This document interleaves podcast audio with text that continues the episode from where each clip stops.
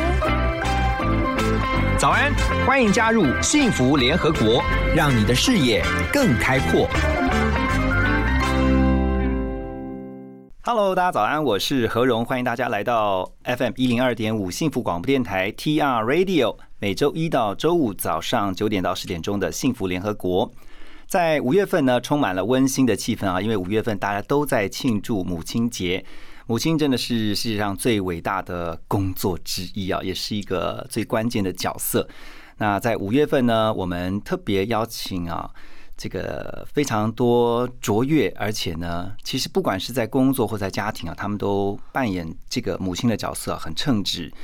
啊，我们今天的来宾呢，就是啊其中一位。好，那今天很难得能够邀请他上我们的节目，我们一起来欢迎陈长芬教授老师好。你好，何荣，很荣幸上你的节目。老师，我们真的是很荣幸啊，能够今天邀请您来上节目。不过今天是要来聊母亲这个角色。那我先来介绍一下，也许有一些人还不知道陈长芬老师，其实她是哪一位名人的母亲呢？呃，她就是我们之前呢看过一部电影啊，叫做《孤味》。这部电影的导演许成杰的妈妈。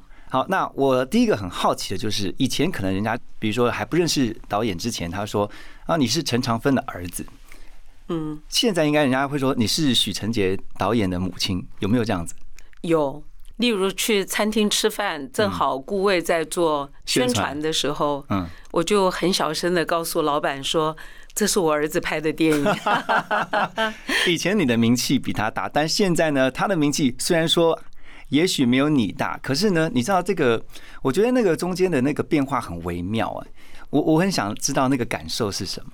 其实许成杰导演这个是第一部电影，我谢谢你，还有大家给他很多的肯定，我们也觉得很欣慰。嗯，呃，据我所知，他应该很少，可能极少极少会提到父母亲的名字。嗯，这是我们给他的一个规则。对，所以当这个我变成一个可以小小骄傲的母亲的时候，那个感觉很奇妙，也很想告诉很多人。嗯，那他也会提醒我说，其实家里面的长辈都是专业人士，所以呢，不需要特别提。嗯。那他去宣传的时候，难免就讲到，因为顾魏的主人翁这个阿嬷是。是以我母亲的故事为版本，呃嗯，开始演绎，所以就有人连接了以后就知道我们的母子关系。嗯哼，但是在他两百多场宣传里面，他应该都没有提到我的名字。他几乎没有提到，是是对对对，是所以我们提到的时候，他才说啊，是是是这，种感觉还是觉得蛮欣慰的，因为他一路走过来都是很困难。嗯，你刚才我们节目开始之前提到的，他原来是念核工，对，清大核工系的，其实他小时候一直都被期待是成为一个医生，嗯。那就抗争了十多年，好不容易不必当医生了，那么又要改变去做导演，是那种对长辈来说有一餐没一顿的嗯。可能。嗯。所以路上他真的是非常的辛苦。那我想他自己那么小就有一个志向，那也就成全他，就在旁边看着，尽量的支持他。是，所以现在觉得很好哦，我们真是做到父母亲把两个手、两个脚收起来嗯，这件事，现在看起来还是一个不错的决定。请问一下老师，看儿子的作品啊，《孤伟》看了几遍？我自己有看了六遍。我就猜绝对不可能只有一次的。啊，因为我努力的在里面找我自己的影子，嗯，然后导演很坚定的跟我说，那个电影里哦没有你，所以我就不要有这个幻想。好，那接下来呢，我们要先听一首歌曲啊，就是《孤味》这部电影的主题曲，这也是我们今天陈长芬教授，我们的来宾呢，他亲自的点歌。我们听完这首歌曲之后呢，继续回来跟陈老师聊他们这个家里面啊，他怎么去教养孩子的。马上回来。欢迎大家继续回到幸福联合国，早安，我是何荣。今天慧哥是我们非常荣幸的邀请到陈长芬教授哈。那刚才特别有先说明了，他是孤味的许成杰导演的母亲。我觉得用这样的方式来介绍他，我觉得陈老师应该会非常的开心。而且刚才提到了他去看儿子的电影啊，其实我觉得呃，身为父母看到孩子有一番不敢说是说非常了不起的成就，可是看到他能够。做他自己喜欢做的事情，而且总算有一些作品出来。更重要的是说，呃，在旁边也有一些人会，也许给他鼓励啊，或者说真的称赞说：“哎，儿子拍的电影真的不错啊。”嗯，我觉得那个那个很难去形容那种满足感。老师有这种感觉吗？有，我觉得其实我第一次看《孤味》或者看陈杰之前的短片，嗯，他都是让我跟所有的观众是同时看的，他从来不剧透。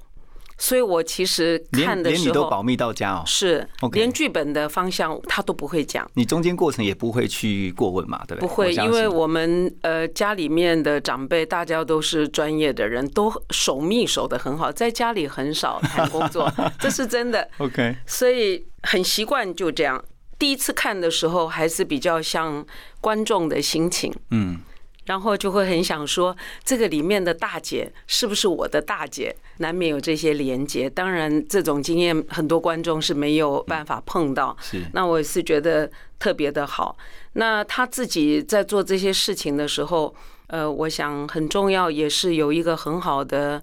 机会到纽约大学的 Tisch，嗯，这个是最好的电影学院，他在里面学习，所以他所有的表现，包括他的这个准备也很专业。甚至呢，其实这个电影刚开始是募不到钱的，嗯，他所有听过他剧本的人都说啊，家庭伦理剧这是八点档吗？例如像这样，还有人说又是阿妈的故事，嗯，所以他有。将近一年的时间募不到钱，是。那我们看他很可怜呢，就有一次我就跟他说，我可以拼拼凑凑，你就有一个种子基金，我还是可以帮你一点点。嗯，他真的是正经八百的说，我们都是专业的人。我研究所毕业的时候，有得到老师很多的肯定，然后我们有一个。宣誓啊，就是所有的同学都说，第一部商业片绝对不能动用到家里面的钱。嗯，他说，我认为你应该支持我撑过去。那个学校很棒，对吗？所以我就想，好吧，那你就加油喽。然后他一年之后才开始有人注意到这个剧本，也许可以投资一点点。因为之前呃许导演来我们节目的时候，他也聊到了，就是有一些刚才老师提到这些过往哈，就是说他在整个筹拍啊这个电影的过程当中所历经的艰辛。我很好奇的是，因为刚才老师有提到，其实从小呢他是被设定，就是说家人期待，原来对呃他是要做医生的。那他上次也提到了，家人给他。呃，虽然经过了有些挣扎，但是呢，家人给他很大的空间，让他去做他想做的事。所以，我刚刚是就想问，是说在成长的过程当中，好像你们是怎么样去啊跟孩子聊到，比如说他未来的发展这一块？是，我觉得这个最主要是我回到台大教书有十年，嗯，所以可以合并，好像年轻人一般的问题，就是他们很小就被父母问你以后要做什么，嗯。那他在长大一点点的时候，他其实想做的事是有改变的。那么，因为我跟陈杰的爸爸是呃分开的很早，嗯，所以我就是比较看得到他这个改变，有原因跟没有原因的改变，嗯，就是说志向上面。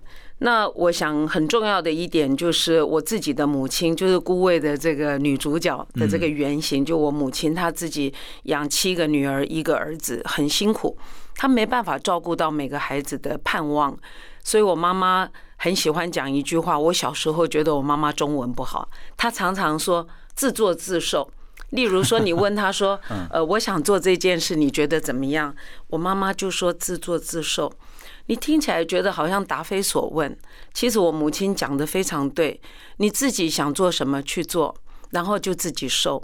她常常说：“我哪有中文不好？”这句话本来就是好话，我们一般不会把自作自受当好话。但是我母亲就是教我们：你自己决定，你自己承担。这是您母亲给你最大的影响吗？是。那陈杰也是在这个氛围下，我妈妈带过他七年。啊，所以他也一直知道自作自受是一句好话。嗯，不过呢，在经历了自作自受的过程当中，我们看到后来开花结果了，也是让人欣喜的一个结果。是好，我们先来休息一下，听首歌曲呢，等一下继续回到幸福联合国，跟陈长芬老师来聊。好，刚才听到了陈长芬教授，我们今天的来宾啊，特别提到了他自己跟母亲的这个相处，还有包括他如何啊跟他的孩子、他的下一代相处啊，就是我们大家所熟知的许成杰导演哈，尊重孩子的意愿哦。所以我其实蛮好奇的，另外一点是因为。呃，老师，你毕竟是教授，所以你在跟学生讲他们的志向的时候，你可以很客观的告诉他说：“哎，你应该怎么样去做选择啊？”然后呢，你就是最对自己负责。可是因为你又身兼妈妈，何荣，首先呢，我的学生如果来问我说，我现在有两个工作可以选择，A 跟 B，嗯，我通常就是说，你的铜板投的那一面是你的 A 或者 B，就丢个铜板决定。啊，那你会说怎么可以这样呢？嗯？为什么？因为我的学生他是台大的学生，他 A 跟 B 他都是会分析利弊得失，分析的比我知道的清楚。嗯那么人生呢、你不可以选了 A，每天在那里怀念当时没选 B 的好处。嗯，是，所以所有的事情就是我说的，it comes along as a package。所以我告诉学生，其实你现在有选择，你有一点得意是吗？其实有选择跟没有选择有可能是同一句话。嗯意思是当你有选择的时候，你会去看利弊得失，但是一旦选了 A，你就是没有选择的，只能往前走。嗯努力的去把它做到最好，一直到有一天你想改变这个选择。嗯哼，所以我想讲的就是说，做父母的，其实你不是那个孩子本身，因为那个孩子的情境跟我们上一代其实是不同的。是，所以当他决定 A 的时候，我的做法是不是只有对陈杰，是对年轻人我都这样。我只会在 A 里面他看到的危险或者是不足，我会在那上面帮助他说：“那你这个要不要这样补强一下？对那你那个风险是不是可控管？”嗯，我是这样谈话的，我不帮他做决定的。从小吗？从小，所以从小当然，如果有严重危险，你是给他一个指令。但是当陈杰大概国中之后，他讲他要去 A，那可能别的大人就是说 A 好笨哦，你应该选 B。但是我一般就是会跟他的对话，我跟他的谈话都很 quality，就是很掌握那个很重要的时间谈很深。他也是什么都跟妈妈讲，嗯他就会在 A 里面，他自己会看到说这个有一个缺点，然后那个呢我还不会，他会谈这样。他已经先呃思考过了，，对，因为他一直在在我们的环境就让他自己要思考，嗯所以他他那个不足跟他的恐惧，我觉得我尽量的去支撑他说，哦，其实这个恐惧其实可以怎么解决？我是提供一点 support，但是我可以说我用尽。所有的力量不是去支持他，我用什么方式做呢？我是管住我自己，嗯，让我自己当一个配角的去支持他。嗯那我在学校教书，你刚刚说我在台大教书，我真的看到很多的父母很有力量的，无限这个力量的去呃主导孩子的未来。我因为社会历练是蛮多的，在商场上，其实那样到过十年、二十年之后的结果不一定比较好。嗯，因为我在想，很多父母会帮着孩子做选择，是因为他们已经 foresee，就是预见了这个孩子做了这个选择，有可能是错的。其实没有对错，只是说哦他有可能会撞墙，嗯，呃，摔了一会辛。苦一些。对，那你自己是当家长，嗯如果那小孩从来没摔过，他就会继续摔。所以我我认为这是一个哲学性的问题，但是呃，选择其实有可能就是没有选择。这个真的说的非常的有智慧啊！我觉得很多的父母亲就是急于在第一时间帮孩子做了决定，因为他们认为这个决定对孩子是好的。不过刚才透过常文老师，他特别提醒家长们，就是没有选择也是一种选择。没有选择，可能就是像一个赛马在比赛的时候，他有戴马眼罩，就是 you'll never know。只能对只能往前把这件事做好。OK，所以那样算有选择还是没有选择呢？这就是一个哲学性的问题。好，我们要先休息一下呢，我们听首歌曲《新天堂乐园》，等一下继续回到幸福联合国。欢迎大家继续回到幸福联合国。在今天早上，我们邀请的是陈长芬教授哈。那刚刚老师有特别提到他在教养这条路上面怎么样给他孩子观念，还有呢，从他母亲那边得到了一些这为母之道哈。那刚刚听到那个歌曲呢，在广告之前呢，是《新天堂乐园》这首。不是一首歌，而是刚刚他听到，哎，是一首演奏曲。这个老师是特别点这首演奏曲的原因是什么呢？我在教书十年的经验里面，我想很多的年轻人在做选择的时候很纠结，嗯，所以心情不好，有时候我也帮不上忙。那我就会跟他们说，你可以听一听马友友的曲子，那《新天堂乐园》就其中的一首，我们就特别喜欢。嗯哼。好，那其实今天特别邀请陈长芬老师来哈，是一个母亲的角色啊，告诉我们，因为很多的爸爸妈妈也在想，我要怎么样能够教我的孩子，特别啊，常常听到父母亲啊，身教言教都很重要，但特别是身教，有的时候常常讲说身教重于言教，所以想请问一下老师，在您对这个徐导演啊，您的孩子，你觉得你最给他最大的身教是什么？最大的言教又是什么？嗯，这个身教跟言教其实是父母亲一辈子给孩子。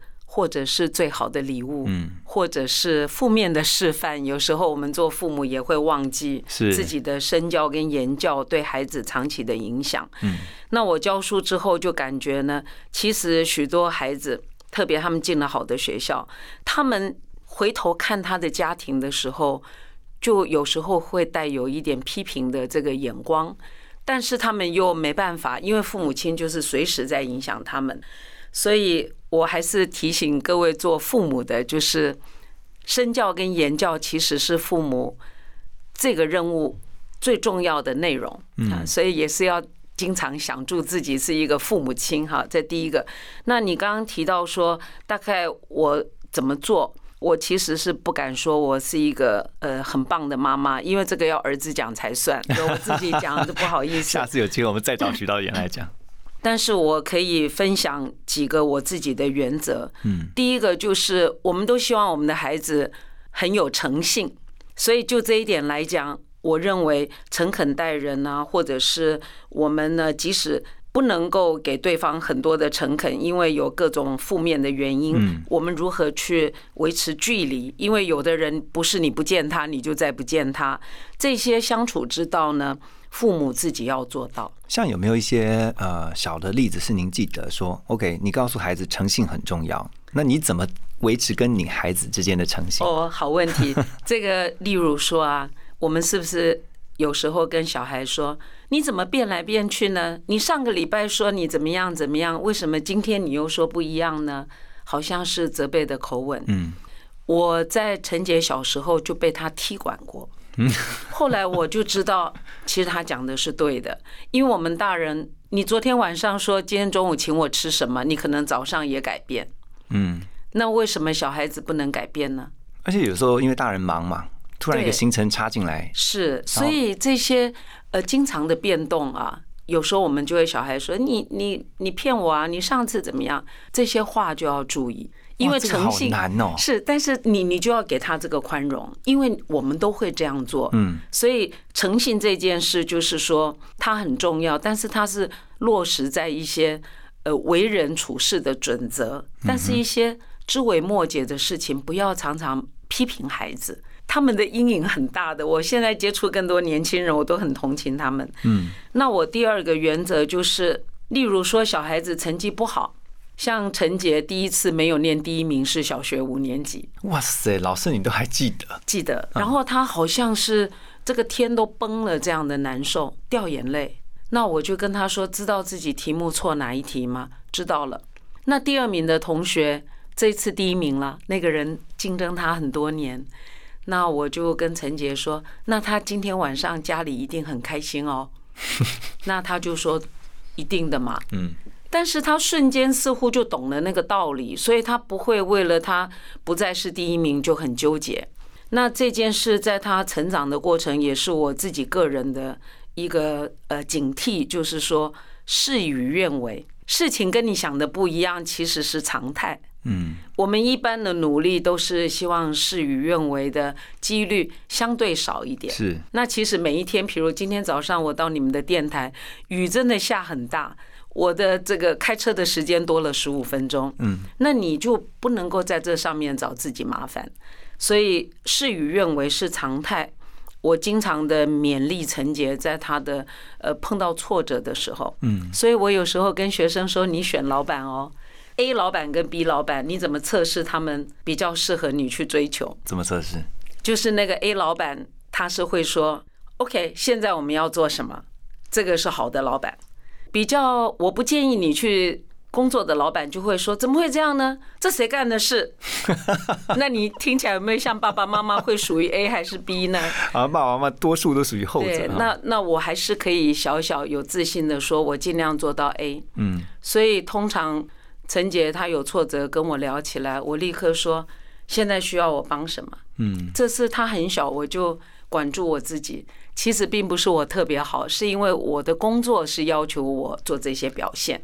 而且我刚刚发现有一个重点在于，老师你跟孩子的互动的时候，你常常会用引导式的问法，对就是你会一直丢问题，哦，这有个关键字就是是用提问代替批评。对，然后你的提问就会让孩子进到思考，他就会开始想你为什么会这样问他，然后这个问题的答案是什么。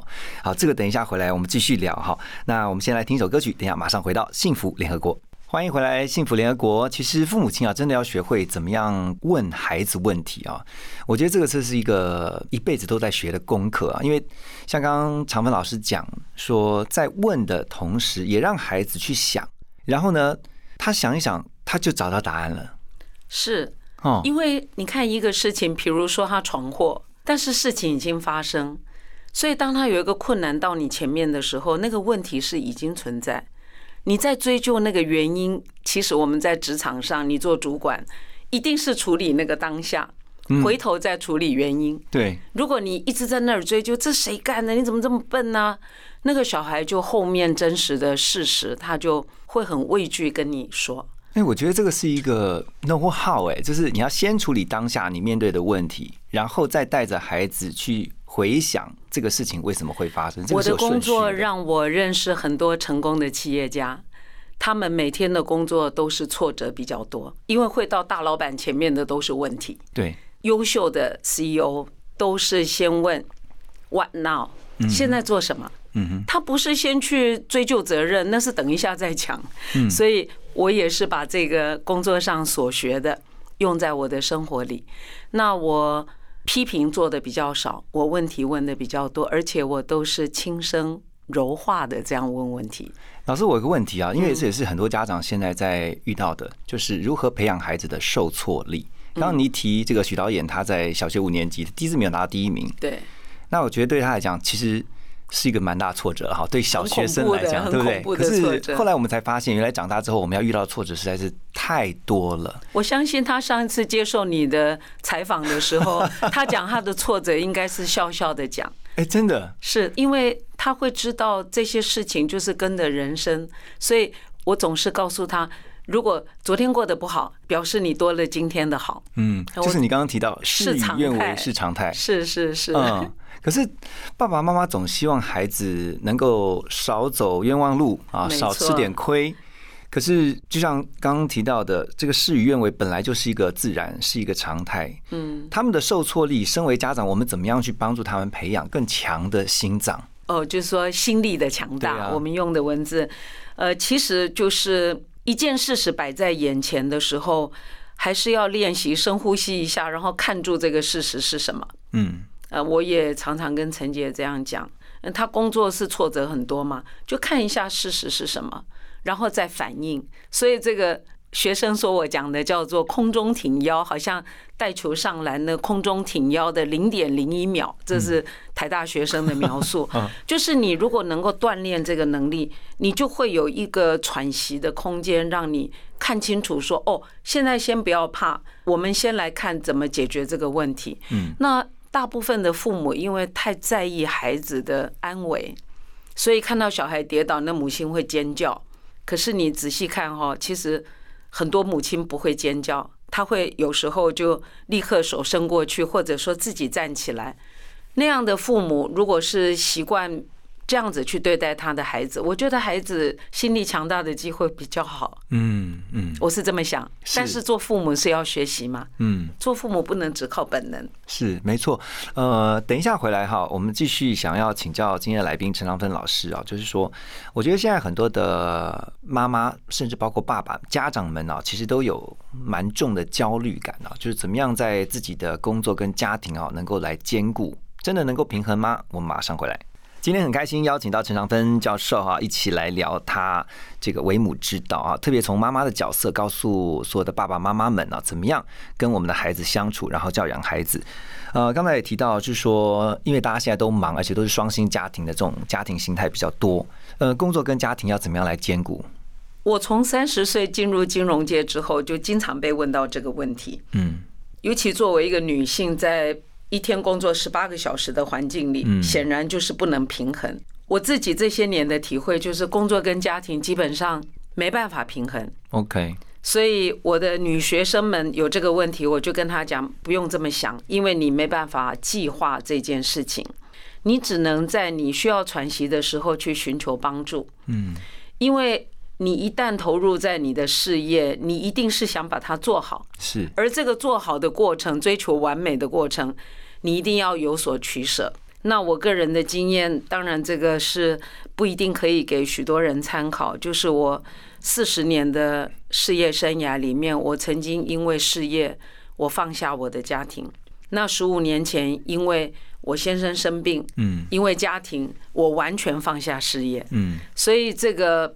我自己有两次的这个很大的转变，嗯，因此呢，我自己给年轻朋友，特别是女性朋友的意见是说，如果你每天追的工作跟家庭要平衡的这个问题，你可能会过得很惨，一定会焦头烂额。是，然后你一直觉得两头烧，对你不公平。是啊。那事实不是这样，因为家里面谁有余力就多做一点哈。我觉得你是可以寻求你的家人的这个支持，会讨论分工嘛哈。对，但是每一个阶段呢，其实你都有不同的选择。那我的建议就是，每一次我有个重大的选择的时候，我真的很认真坐在那里，把我现在当下的这个心情跟我做这个决定的原因清清楚楚的写下来，日期压好。所以每一次呢，心里有时候，比如说放下事业这件事情，嗯，不可能都没有再回想过什么，当然是有，嗯，有时候懊恼，还是说是不是决定的时间点不对啊？就把那张纸头拿出来看，因为每一个抉择都是在当下。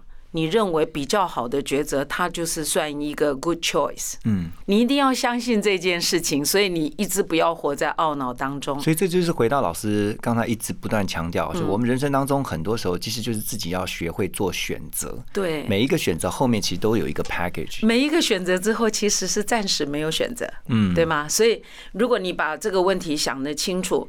呃，你不可能什么事都是称心如意，但是你的懊恼可能还是会少很多。是，所以我最后想请教老师哈，因为我们幸福联合国常常也希望能够让我们在台湾，特别爸爸妈妈能够一起努力，让我们的孩子呃能够应应未来全球化的挑战，就是怎么样能够啊带领或者是说引导我们的孩子更有国际观，能够有一个能够应应全球的时代来临的这些孩子们。首先，就那国际观跟国际视野是未来台湾所有的世代最需要具备的素养能力。所以，主持人这个题目真是很好的。那做家长是要好好的提供协助。我自己美国、香港、北京我都住过，我觉得听得多、看得多、多做，最重要的是打开心胸，这件事情是非常的重要。嗯，那我做过的方法呢，第一个就是易子而教。那易子而教，我觉得是国际观最好的。国际观不是只有讲外国语言，最重要的是理解他的文化跟他的生活的形态。那这样小孩子就能够有生活习惯，他知道要阅读，他知道学呃学日文是不够的。你要去日本，也许有一次到乡下去住，这样子。那我刚刚讲的这个易子而教，其实就是给孩子们建立一个平台。嗯哼，嗯哼，那他们就知道有事情。其实陈姐后来啊，她经常来我们家的这两个同学，他们会去拜访我的朋友，比如说何大哥，那他们会自己去找你。哦，那他们会知道给何大哥带一本书，因为何大哥喜欢看书，嗯，他们就不怕见长辈，不怕跟长辈请教。我觉得他们在过程当中应该也是看到了老师平常怎么跟您的朋友互动，对，然后呢，孩子们就耳濡目染的学习下来。最后想请问常文老师的是，在您当了这么多年的母亲这个角色当中，你觉得最大的成就感是什么？我觉得最大的成就感是我没有怀疑过孩子不爱我、不尊敬我、不想念我。嗯，然后我用这个心态去对孩子的时候，呃，即使他很忙不能联络，但是我还是感受到我要的那么多。我觉得这是我最大的获得。哇，我觉得这也是身为母亲哦，能够感受到最大的幸福之一哈！真的，今天非常的谢谢我们难得，真的是非常难得邀请来上节目的陈长芬老师啊，分享了这么多这个身为妈妈累积的经验跟智慧，非常谢谢老师，谢谢祝你母亲节快乐，大家都母亲节快乐。好，拜拜。